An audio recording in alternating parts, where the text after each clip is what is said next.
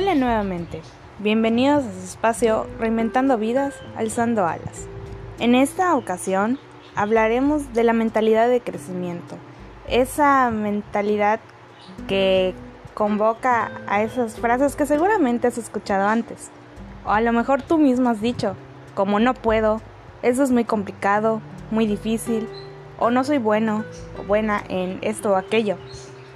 Pues pues empezando con este contexto en el que estamos viviendo, hace más de un año que el mundo rotó de forma brusca sobre el eje, algo así como lo que, como lo que se habrá visto en geografía. La pandemia es el cisne negro que nadie se esperaba y que afectó profundamente todas las relaciones que tenemos o conocemos.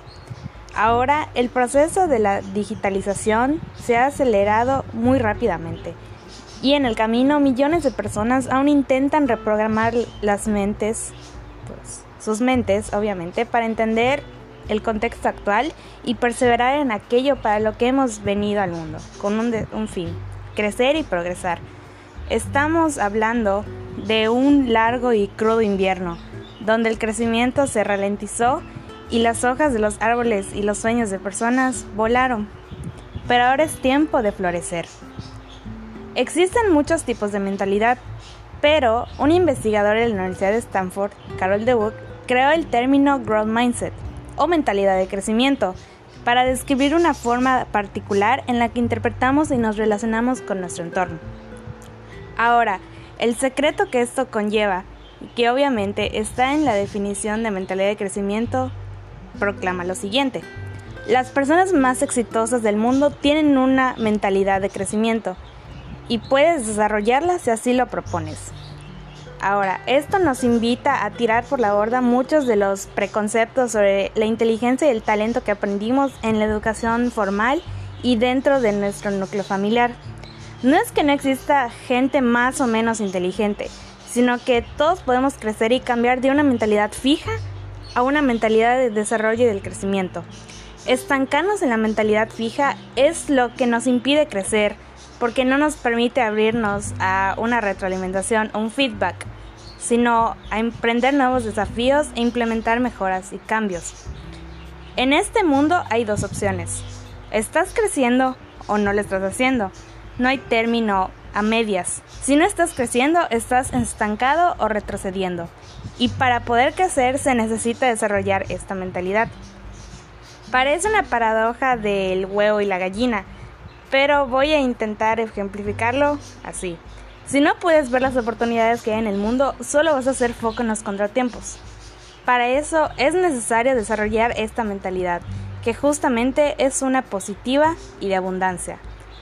Así que la mentalidad es como un lente de cámara en el que ves a otros, a otras personas, otros lugares o cosas que entran en tu campo perceptivo. Entonces, este patrón ecualiza la forma en que ves tanto al mundo como a ti mismo. Ya sea para beneficio o para desventaja, gran parte de nuestras respuestas cerebrales son demasiado rápidas porque el mundo así nos lo requiere para sobrevivir en él.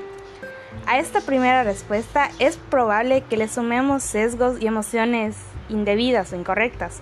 Es por eso que el camino a una mentalidad de este tipo implica en primera instancia el camino del, autoconocimiento y claro, descubrir cuáles son nuestras debilidades. Dedicar tiempo es fundamental y más cuando es crecimiento personal en estos tiempos, porque lo que piensas de ti mismo va a impactar en tu éxito o fracaso.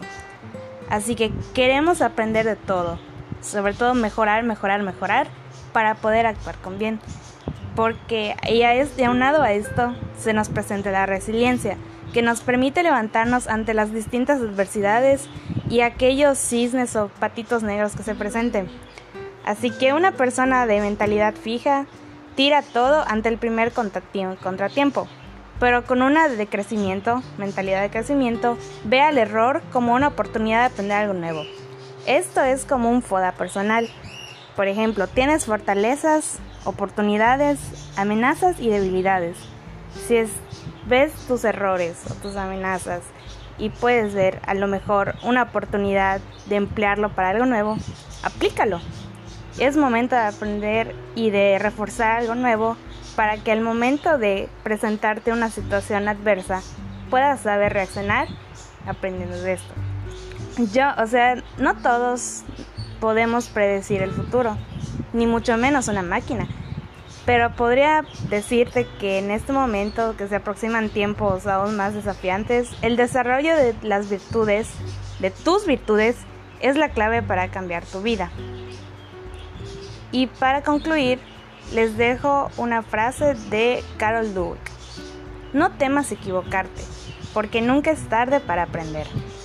Espero que les haya gustado este capítulo y no olviden compartirlo y dar y suscribirse a este podcast. Nos vemos.